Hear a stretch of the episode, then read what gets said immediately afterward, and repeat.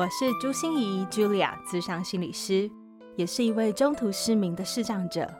在咨商室里，我听你说；在 Podcast 里，也邀请你来听我说那些肉眼看不见，但是心里却更能看到的心理学小技巧与翻转人生的故事。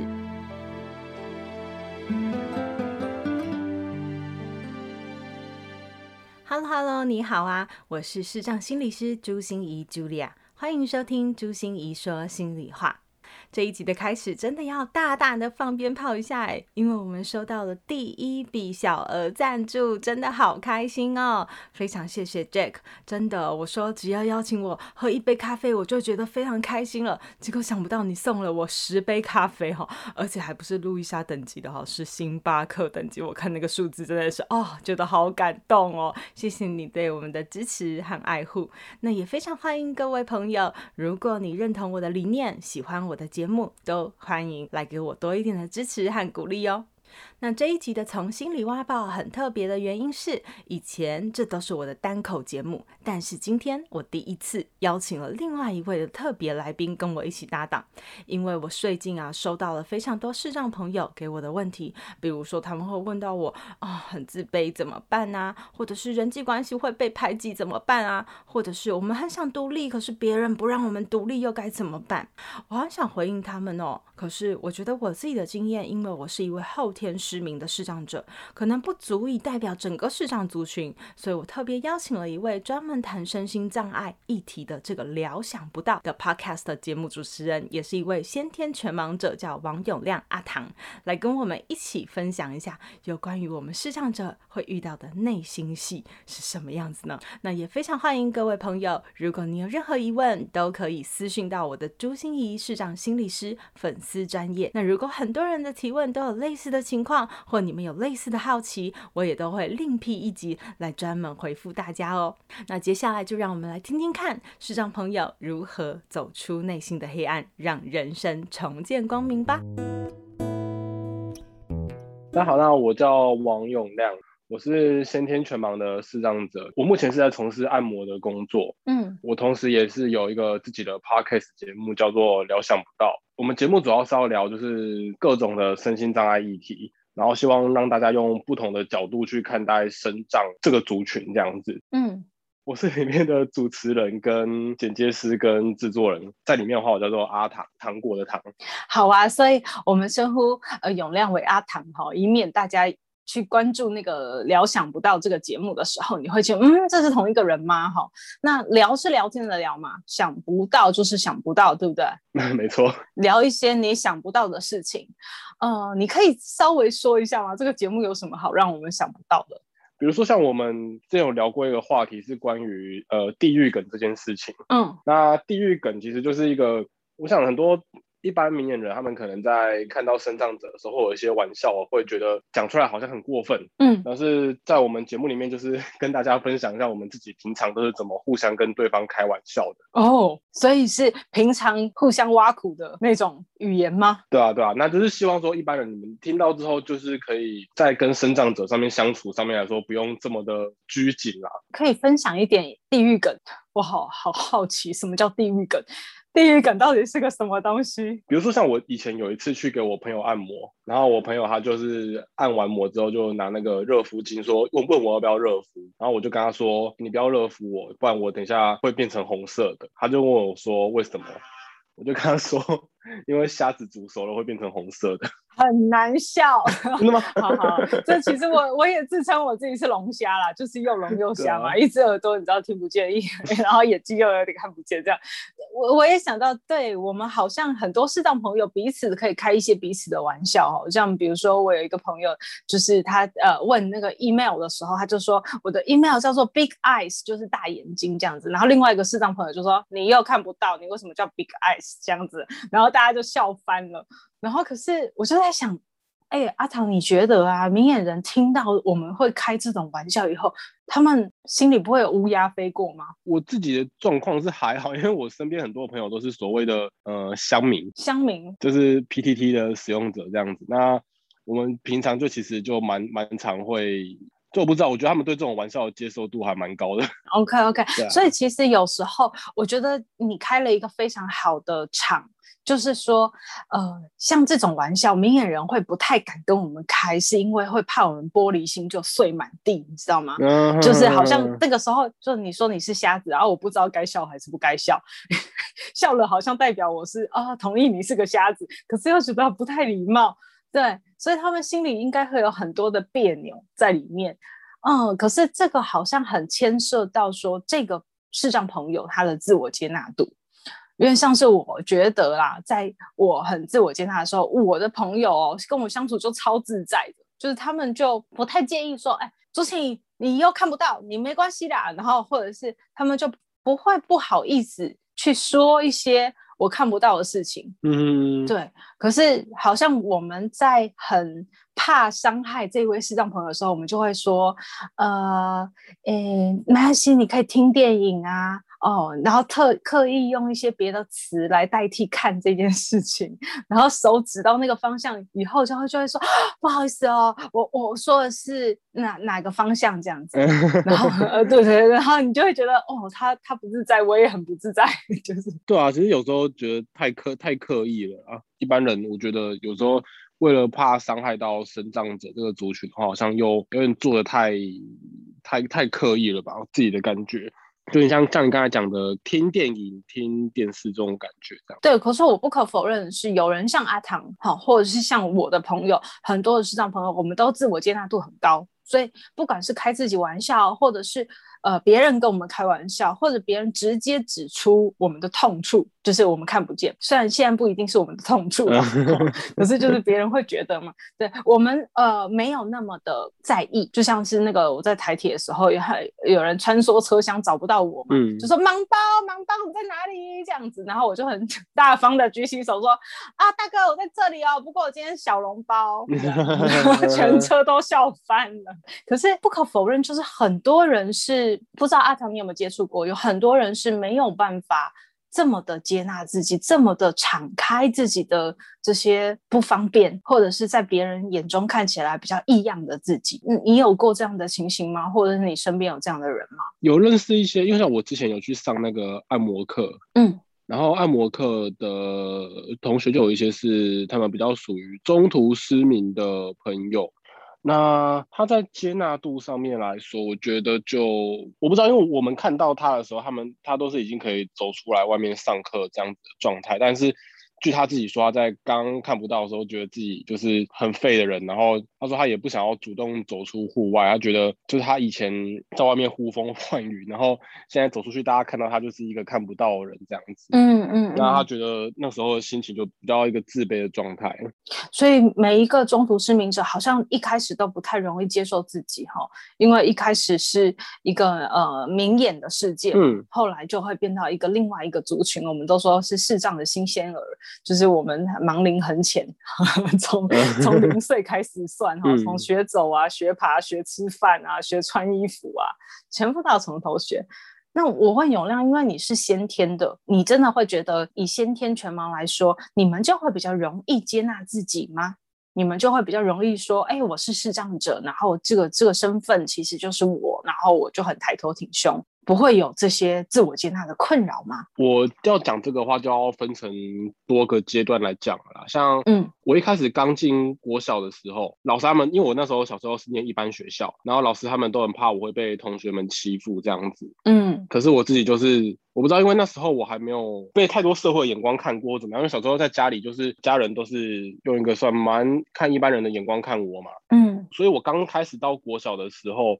呃，我其实不会觉得自己跟别人有太多的差异，我反而还会拿我的，因为像我的眼睛是比较特殊的，我会故意拿我的眼睛去吓同学，跟他们说，哎、欸，我是外星人这样子。这是一种把妹的方式吗？也不是啦，我小 小一、小二，哪有什么把 妹？就凸显一下自己的不同嘛。太小了，我看不上，没有。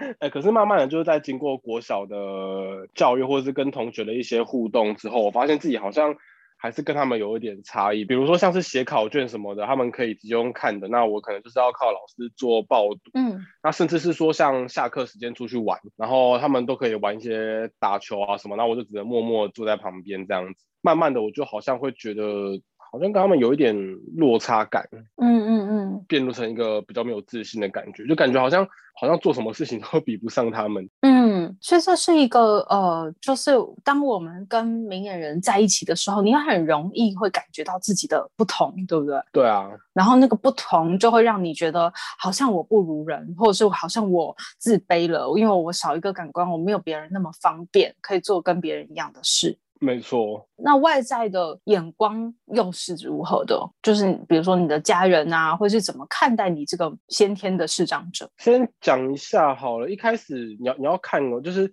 像我家里小时候有一些长辈，因为我们南部人嘛，那有些长辈他们呃怎么讲，就是在我。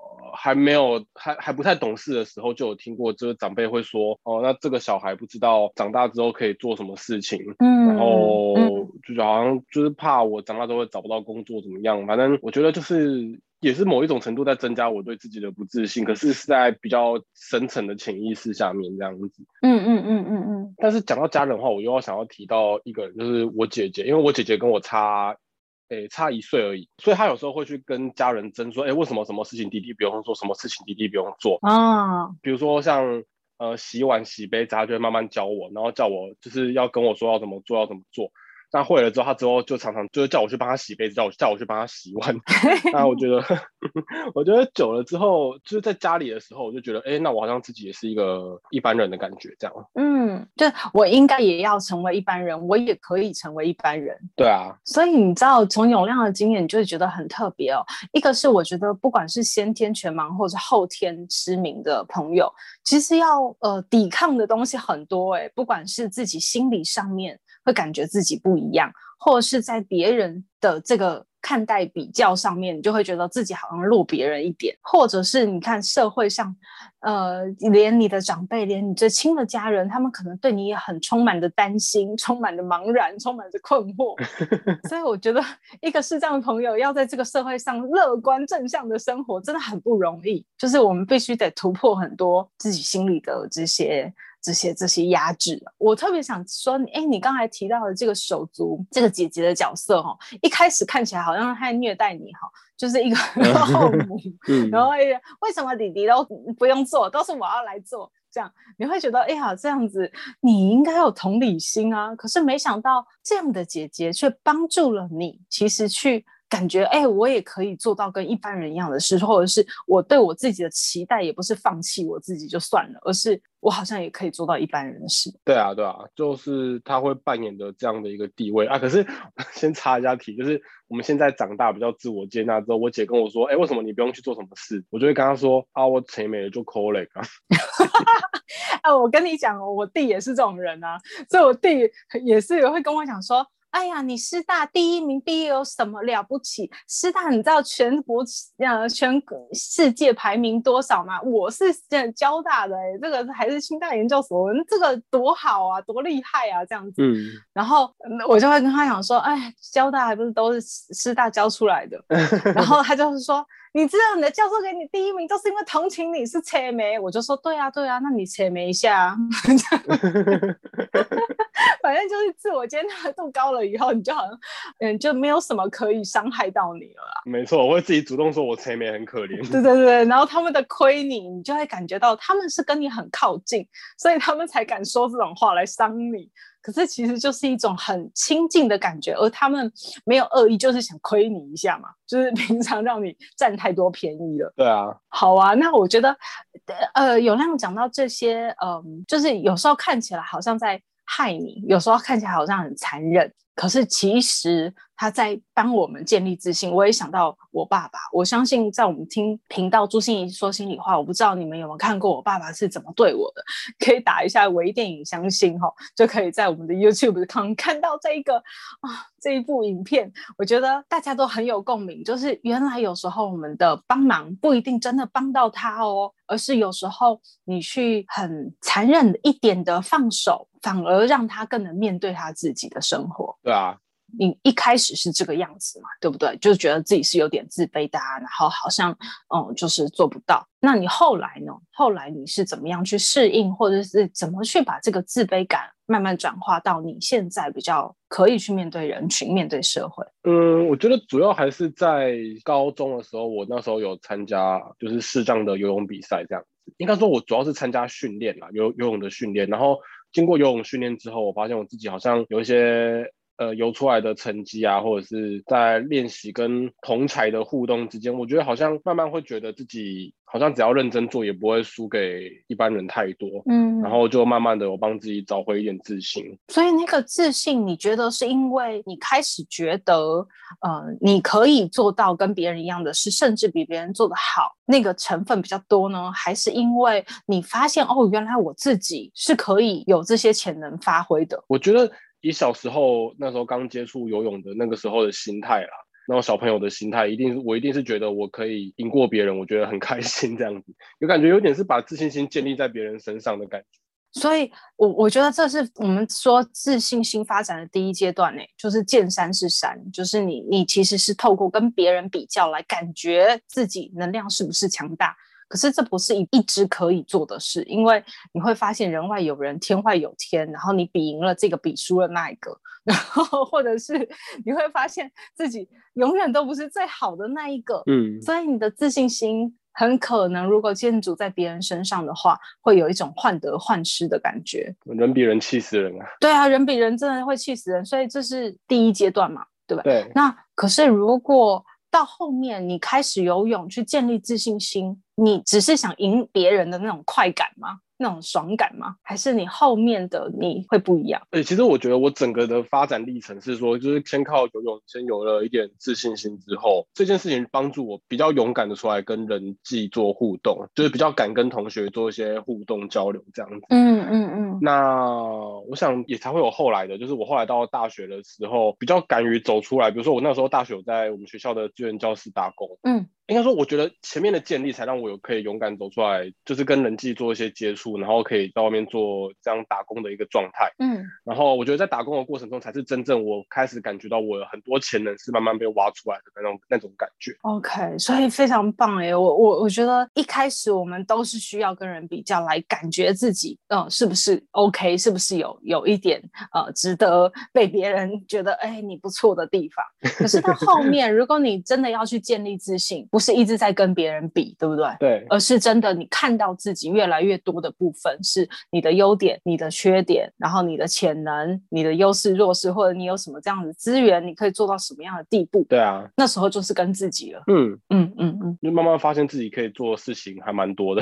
所以我觉得阿唐，我们如果聊自我接纳的那个竖线啊，就很很特别。就是从一开始我们说第一阶段叫做，就是很害怕我们我们的身份会让人家知道，因为知道以后我们就会好自卑。然后到第二阶段开始，你就是不怕别人会知道，要知道就知道吧。可是我不会主动告诉你哦，嗯，好、哦，只你不小心看到就看到。对啊，对啊。到第三阶段，我们开始就怕别人不知道了，因为你很怕别人不知道的话，就会误会你啊。然后就怕别人不知道，就会说：“哎呀，你这个人怎么那么没礼貌哦？走路都不会打个招呼哦。嗯啊，你这个人东摸摸西摸摸，你走路不走直线，你为什么要碰到我？你是对我想性骚扰吗？还是怎么样？反正就是很多别人不知道你的视障，然后所以就会产生了误会。对啊，对啊。到最后一个阶段是不管别人知不知道，反正我开心就好。对啊，对啊。反正反正我开心就好了。对啊，这其实反过来讲，我们做我做 podcast 也是这种感觉啊，也是有经历这些阶段。一开始看收听数，觉得呃，我怎么这么少人在听？然后我觉得会觉得啊，是不是我做的东西，我聊的话题真的是别人没有兴趣的东西，所以做这个东西好像很没有意义。嗯嗯嗯。可是当我过了一阵子之后，我突然会去想说，不对啊，我那时候做做这个东西，其实很大很大的部分就只是为了我自己想要找人聊这些话题。然后把它录出来。嗯，如果说今天有一两个人听，那我觉得也很好啊。就是至少这个话题有成功的发散出去，跟别人分享，对，有达到这个效果。那我觉得多少说做这个东西这样就够了。那我现在也比较不会去在意那些东西。所以虽然还是会希望啦，当然希望大家收听率啊，然后给你回馈的支持的那种比例啊是高的啊，你就会觉得心里更有成就感。嗯，可是如果没有，你也觉得 OK，因为这件事是有些人感兴趣的，然后而且是你的自我成就，嗯，对不对？对啊，对啊。阿唐，我想请问你哦，就是说，我觉得自我接纳永远是人际关系的前置作业嘛，就是当我们能够接纳自己的时候，别人也比较容易靠近我们。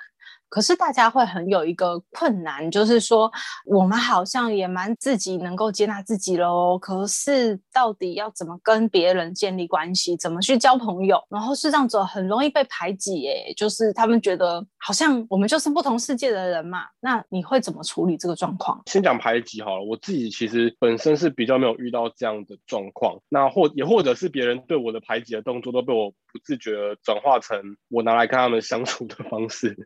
是因为你太大辣辣了吗？对啊，我觉得，我觉得，我觉得有时候是我们太在意别人的一些说法，你可能就自己把它往排挤的那个方向去想。就像我们前面讲那个瞎子嘛，就是那个龙虾、虾子那些、那些、那些词。那我觉得今天如果说是一个他真的是可以讲玻璃吗？嗯，比较玻璃的，他可能听到这个之后就会觉得，哎，别人是不是都用异样的眼光在看我，或者怎么样？可是我自己。反而会把这个当成一个机会，就是我刚才讲的，我前面有讲到说，小时候我用我的眼睛去吓同学 这件事情，对啊，我觉得多多少少是可以去把这个排挤化成一个机会吧，变成一个跟他们相处的机会。嗯，那如果说不谈排挤，我们谈单纯的人际互动，就是你要怎么样到一个新环境，你要怎么样去交朋友，这我也有故事可以讲。嗯，像我自己是很喜欢在社群软体上面分享一些。啊，我自己喜欢的东西，比如说我喜欢看棒球，我喜欢看球赛。嗯，我记得后来我大学的时候，因为我同学们很常看到我发这种文，就他们有一天就跑过来跟我说：“哎、欸，晚上要不要一起去看球？”嗯嗯嗯，那就是他们他们就带我一起去那个，因为我在辅大嘛，然后就带我去那个新庄球场，我们一起去看球这样。嗯，那我觉得很有趣啊，因为。当看球的过程中，我们就有一些共同的，比如说我们都喜欢看球的人嘛，那我们就有一些共同的话题可以聊。对，就是展现自己喜欢什么东西之后，会让别人也比较知道从什么地方开始跟你相处了。嗯嗯嗯，所以我一直都觉得哦，就很像是视障者的圈子，本来跟明眼人的圈子就会有一点点不一样，因为我们用来体会这个世界的方式本来就不一样。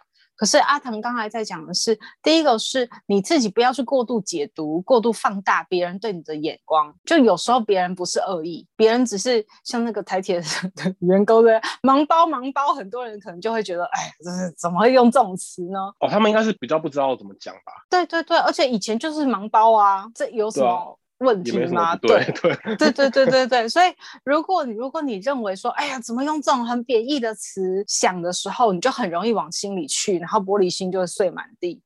可是你要知道，有时候人家不是真的带着很多的恶意，或者是真的想看你笑话而去有这些眼光。对啊，对啊。然后第二个，你也是在想说，主动搭桥到对方的世界里面去，所以你要让别人知道你的想法或你的兴趣、你的爱好可以怎么跟你互动。嗯，就是别人可能都不知道，就给你保持距离以测安全。就像我以前，我觉得我高中的时候就是。很多同学就啊，怎么看个电影你就会不高兴？你的脸色怎么那么难看？然后问你一个什么问题，你就会哭。那谁都不要来碰你好了，是吧？然后大家就保持距离，最安全啊。所以我就觉得，的确是，就是那个时候的我们根本没有能力。就是当你不自我接纳的时候，你根本没有能力去教大家怎么跟你互动，或者是大家可以怎么样用问拍引爆的方法来协助你行动啊？别人可以指挥什么十二点钟方向，二点两点钟方向是个什么东西，你根本没办法教别人怎么跟你互动。对，那那个时候你就会很容易感觉自己很边缘。我觉得有时候其实是你自己把自己封闭起来了吧，那种感觉啦。可是这这个这个真的是需要时间，然后就像我刚才讲，我小时候也我也不是小时候就这么这么搞，小时候甚至是自己也是不讲话什么的，那可能就是。慢慢的，可是我觉得，我觉得这个很难。有时候真的就是你要刚好你的生命里面出现一个契机，去去让你转变这样。嗯嗯嗯，没错。所以我觉得自我接纳和人际关系这两条线好像一是一起并进的，然后我们都必须要慢慢走，一下走自己的，但是自己的变好了，也会让人际的时候变好了。那我想问阿唐，你的视障朋友多还是明眼人的朋友多？哎、因为现在工作的性质的关系啦，我觉得我还是目前有在联络的人，还是以视障者比较偏多一点。然后因为我毕业之后就一直在做视障相关的工作。因为你的环境，所以视障者偏多。嗯，那如果是你自己有意愿呢？你会想要结交视障者的朋友，还是明眼人的朋友？哎、欸，其实我没有特别想过这个问题。哎，我觉得只要是人，我都可以跟他当朋友。你这个回答说的真好，就是这样。因为我发现好多朋友哦，就是我们是视障朋友了以后，我们就会觉得，哎呀，你看好可怜，我们只能跟视障圈子相互取暖。然后跟明眼人好像就高不可攀，你知道吗？嗯，会有一种再一次的显现我们的自卑感，或者是会认为说明眼人怎么可能了解我们的痛苦？他们又没有钱没，所以呢，就是他们很没有同理心，不要跟他们往来。你看视障朋友多温暖多好，但是不能同理。没有啊，可是我觉得很多时候真的是你说明眼人没有了解，没有没有了解我们视障者，可是我觉得有时候是我们自己也没有试图要去让他们了解我们。对很多视障者来说啦，嗯，对，所以。我我说阿唐的回答真好，就是人就是人，他只是有眼睛和没眼睛，但是我们一样也有很多的不同的分别啊。就是比如说有人会写字，有些人就是字写得很丑，然后或者是有些人就留长头发，有些人短头发，或者有些人可以知道 LV、Chanel 这个是什么牌牌子，有些人看了就嗯，那个是个符号这样。可是我觉得人和人的差异本来就很大，所以不要把。呃，我们人做那么大的归类，而是要去好好的认识每一个人，是不是你想要交的朋友，而不是他是看不得见或看不见，对不对？我觉得回归到本质，你要认跟人当朋友，主要还是看个性合不合啦。嗯嗯 嗯，我自己觉得啊，会看谈不谈得来这样子。那如果我想问阿唐说，如果你想要自我独立，想要更成长，可是你知道身旁这些人呢、啊，也就会有不同的反应嘛。有些人是啊，你想独立，那就是支持你啊，对不对？可是很多很多时候，我们适当朋友会遇到的是，你身边会有一些家人啊，会有一些老师啊，会有一些长辈们啊，就是对你有所担心，有所 不知道你可不可以这样做。那他们不让 你，你你你都是怎么处理这些事？我觉得啦，我以我自己来说，我小时候真的是，我我小时候是受到了一个我自己觉得很严重的生命威胁，我才决定要、哦、生命威胁自我独立。哦，好，就是 因为小时候我到小学的时候，都是我妈帮我剪指甲，手啊脚啊都是我妈。呃，定期会帮我剪，然后可是我真的觉得很烦，因为我妈每次都剪到我的肉，我觉得靠超痛的，我就怕她这样剪下去，我一定会爆血或者怎么样。哦，所以有一天我就生气，我就自己去偷我妈指甲指甲刀来帮自己剪指甲。哦，久了之后，我妈也习惯，就她一开始看到当然很傻眼，她说：“哎、欸，你怎么可以？”就自己去拿刀那么危险的东西，他是怕你剪指甲还是怕你刀？都有吧，他是怕他，他是怕我拿刀危险，他是怕我拿刀剪自己的指甲危险。OK OK OK，久了之后他也习惯了啦，他就是说那你就自己剪吧，就是他久了之后看看久了也习惯这样，然后就换成他主动提醒我说，哎，你是不是该去剪指甲？如果你不要我帮你剪的话。哦，好，所以他也乐得轻松这样子。对啊，我觉得就是从这种慢慢的一些简单的、简单的生活自理，慢慢去做一些你好、你做到的事情，然后呃，身边的人就会慢慢的对你慢慢放心这样子。我你讲到剪指甲，我也觉得剪指甲对我来说好重要，因为在我后天失明以后啊，我也从来没有让别人剪过指甲，我就拿起指甲刀，然后自己在那边剪啊。然后我就记得我在大学，啊、你就剪个指甲，为什么需要看？对啊，我就觉得很奇怪啊，所以我我我我没有觉得这是一个特异功能，你知道吗？嗯、然后可是可是我在大学的时候，因为我住宿嘛，我就当着大学的同学面，当然就剪指甲呀。对啊。结果我发现，就一传十，十传百，你知道，我一边剪指甲，我的身边围绕了多少人来看我剪指甲，说一个视障者怎么剪指甲，我顿时觉得自己很像动物园里的黑猩猩。你再你再放一个碗在前面，你就可以当街头艺人了。对对对，应该是应该是。然后我就觉得好奇怪，为什么？而且我还发现，我毕业了以后哦，你看像我这么大了，对不对？他们要证明我的独立性，他们不是说，哎，朱心怡现在做了什么丰功伟业什么之类的，他们是说他可以自己剪指甲。哟，我有听过有人说，哎、欸，他可以自己洗澡。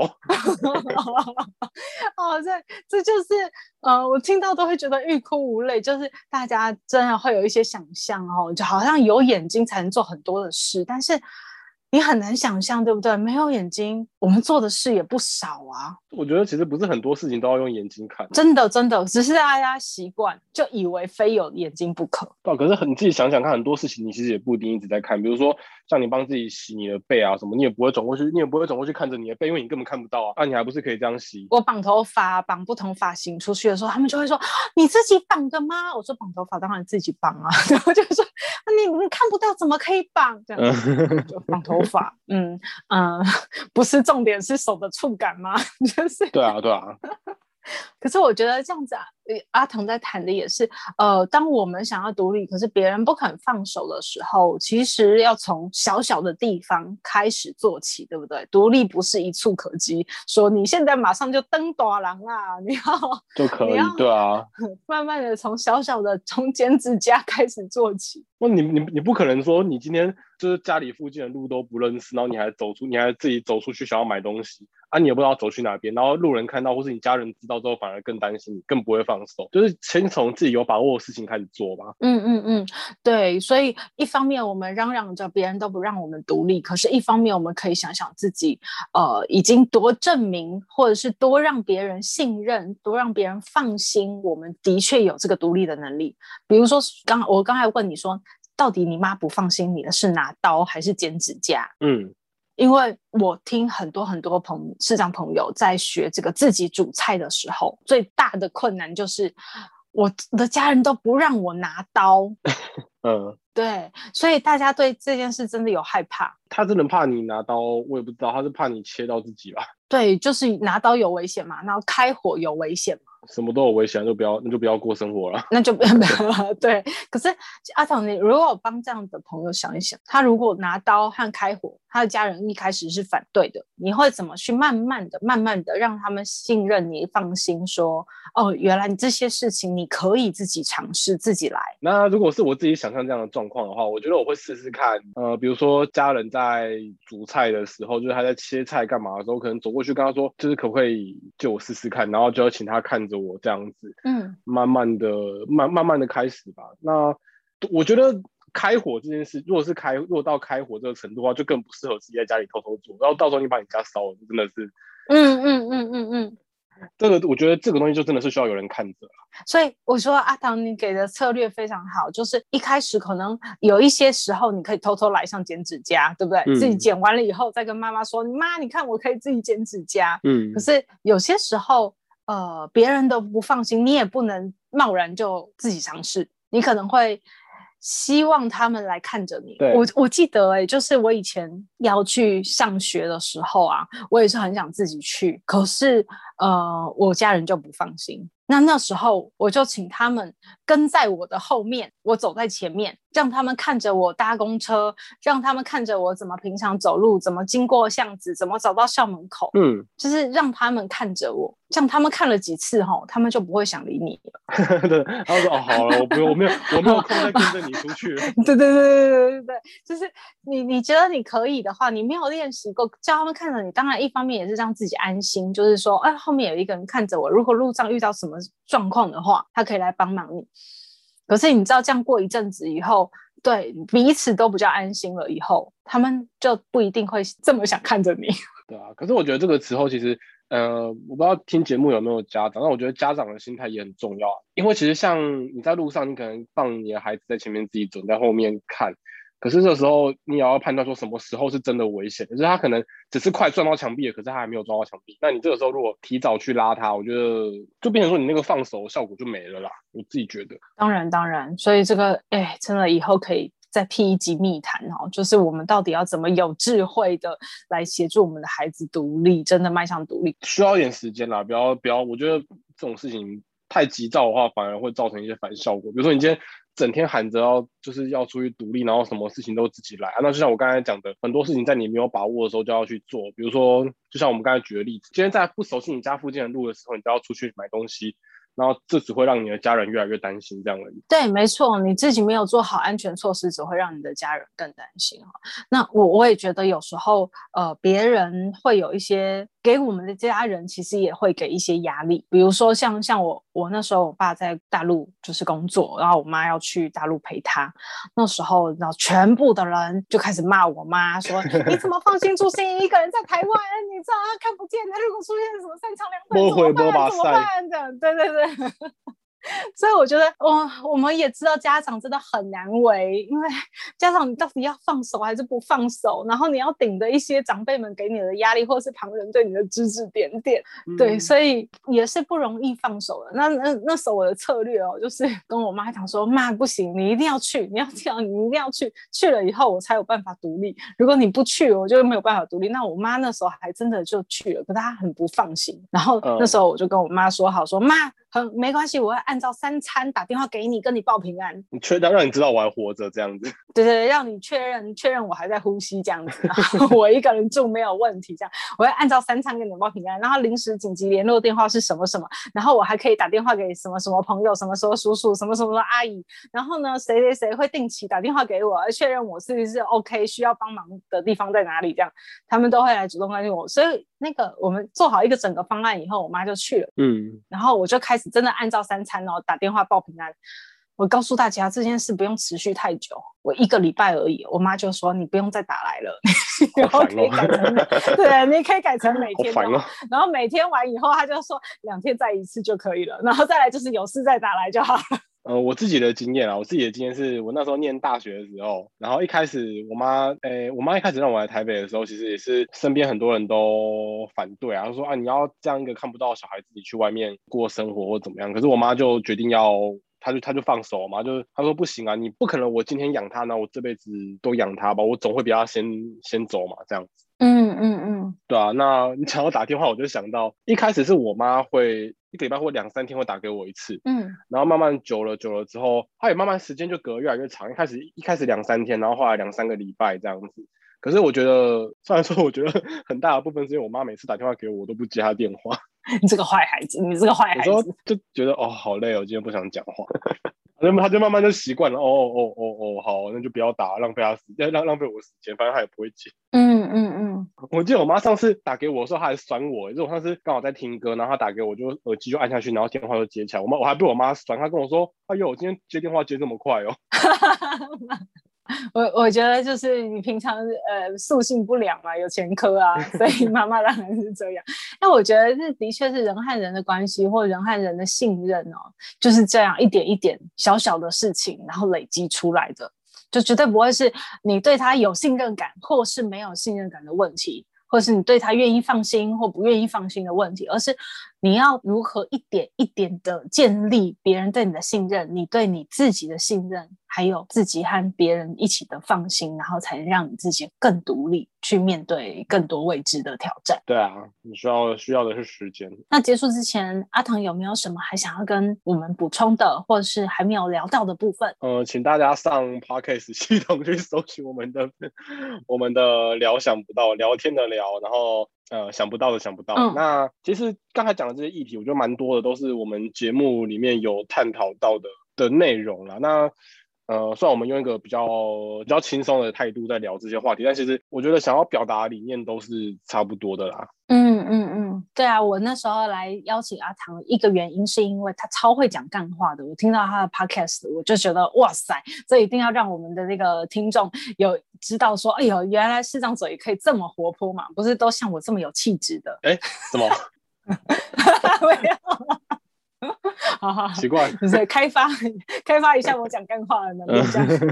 那第二个，我邀请阿唐来，也是因为他的 podcast 专门在谈我们的身心障碍朋友所面临的一些困难，然后主动搭桥给明眼人，或者是给一般人更了解这个族群里面到底可能发生什么事。那所以我想也推荐给所有呃有关于这个领域关心的人，好、呃，不管你是呃就是障碍朋友自己，还是他的家人，或者是有关他的教育。者或者以后想协助他们的人，都可以一起来再关注我们的料想不到。无聊，心情不好也可以听一下。对，我觉得也蛮舒压的。听到那些地狱梗哈，你就会啊、哦，天哪，怎么会有这种笑话这样子哈？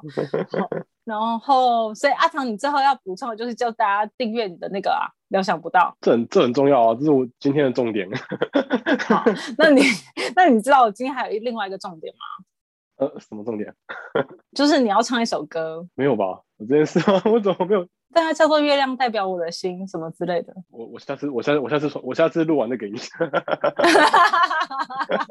好啊，那我们就在这个阿唐的录音的歌声中，跟大家说中秋节快乐。对，好，今天中秋节，我们朱芯仪心里话，下周见。